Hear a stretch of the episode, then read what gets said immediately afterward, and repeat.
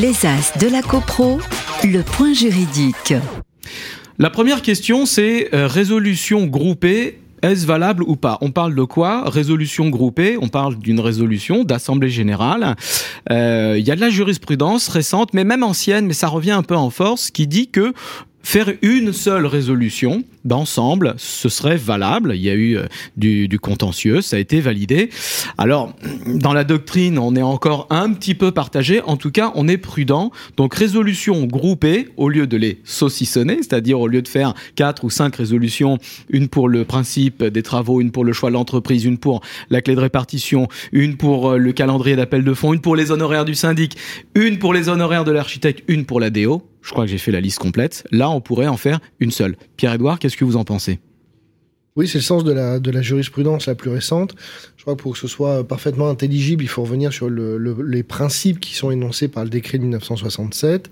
C'est-à-dire que l'article 9 impose, pour valablement délibérer à en Assemblée générale, qu'elle soit convoquée avec un ordre du jour et que cet ordre du jour soit accompagné, dans un certain nombre de cas, selon l'article 11, de projets de résolution. Ça, c'est le, cadre général. Sur ce cadre, à partir de ce cadre, la jurisprudence a pu poser quelques conditions, qui étaient d'abord euh, l'interdiction des questions implicites. Il faut que la question soit véritablement posée et qu'elle ne soit pas déduite d'un mot ou d'une phrase ou d'une incise. Et il faut que la question et le projet de résolution soient suffisamment clairs pour que les copropriétaires puissent prendre une décision, on va dire, éclairée. À partir de ces principes généraux, la jurisprudence a estimé dans un certain nombre de cas, qu'on ne pouvait pas avoir de questions groupées. Alors, qu'est-ce que ça veut dire, cette question groupée, ou parfois qu'on a appelé bloquée? Eh Bien, Ça veut dire qu'il faut un seul objet par question. Et la jurisprudence a contrôlé ça finalement pour éviter, c'est pour ça qu'on appelle aussi question bloquée, pour éviter aux syndicats, aux copropriétaires de se trouver bloqués face à une question qui en contenait en fait deux. Je prends un exemple un peu bête, mais ça serait par exemple l'élection du syndic en même temps que l'élection d'un membre du conseil syndical. Comme si c'était lié alors que ça ne l'est intellectuellement pas. Mais ça n'a pas le même objet dans ce cas-là. Ça n'a pas le même objet et c'est pour ça que la jurisprudence sanctionne ce type de résolutions bloquées qui n'ont pas le même objet. Donc le critère de la jurisprudence, c'est l'objet. C'est initialement, c'était l'objet. Et donc, il fallait découper. C'est comme ça que la pratique s'est instaurée de, comme euh, euh, euh, il a pu être dit, saucissonner toutes les questions avec l'architecte, l'entreprise pour le ravalement, l'entreprise pour la peinture de la porte, l'entreprise, etc. Et c'est quand même apparu un petit peu contraignant en pratique. Ça faisait des, des, choses très allongées, pas toujours très cohérentes.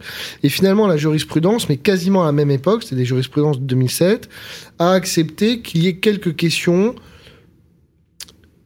avec un lien assez fort qui puisse être représenté ensemble. Des choses d'abord très élémentaires. Les comptes et la répartition des comptes.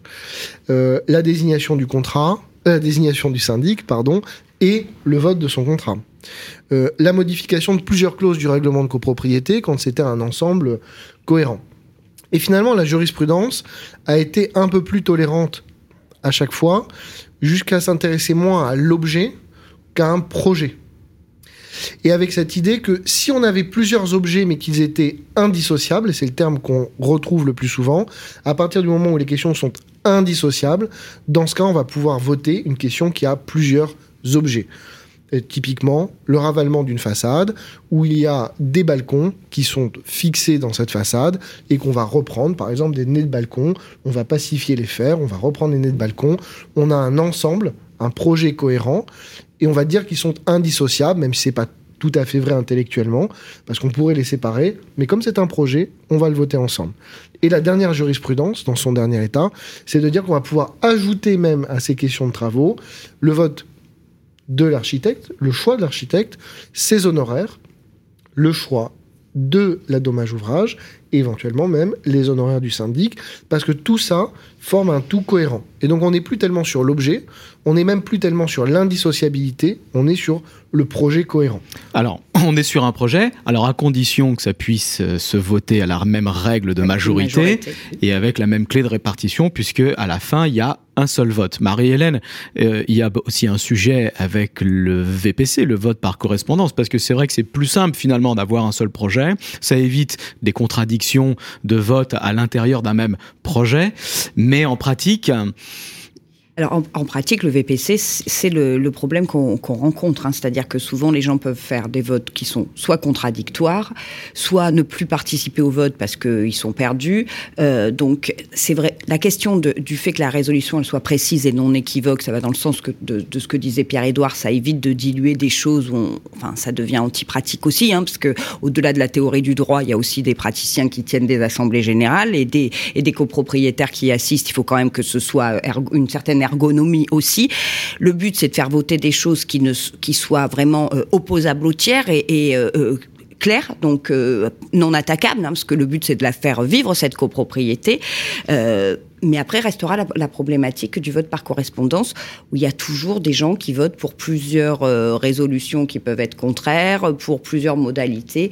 Donc là, le, le, la solution. Bon, cela dit, c'est vrai qu'on pourrait imaginer euh, sur le formulaire de vote par correspondance euh, un seul vote pour euh, la résolution dans son ensemble. Et puis, Ce qui est le cas. Hein. en gros, dit, expliquer aux copropriétaires, c'est un package, c'est à prendre ou à laisser, mais en bloc. Voilà, c'est un petit peu l'esprit. Et après, c'est l'esprit, et c'est là aussi où le conseil syndical, c'est ce qu'on abordait la dernière réunion, mais l'avis, hein, de- donc le, le conseil syndical qui doit produire des avis, ben là, ça peut prendre tout son sens, c'est-à-dire que le conseil syndical peut rédiger un avis qui va aider les gens et éclairer sur un projet sur un d'ensemble. projet global. Sur un d'ensemble. projet d'ensemble. Je pense même que sur les gros projets, il faut, il faut organiser nécessaire. quelques réunions préalables d'information si on veut arriver avec un, un- un projet bouclé et, et Viable. finalement viable, mais sur lequel on a débattu parce que ce système de réseau unique, évidemment, limite le débat, limite la possibilité de, j'allais dire, de- de- D'amender. le projet, de, de- voilà, de, de le faire évoluer en cours d'AG. Ah, quitte à ce qu'il y ait peut-être un ou deux projets. C'est-à-dire que quand on a des, des différents scénarios de, de rénovation énergétique, on, on voit qu'on a plusieurs, euh, plusieurs solutions possibles. Donc peut-être qu'effectivement la solution. Parce qu'on n'est pas très à l'aise hein, sur, le- sur la notion de, de, de vote groupé.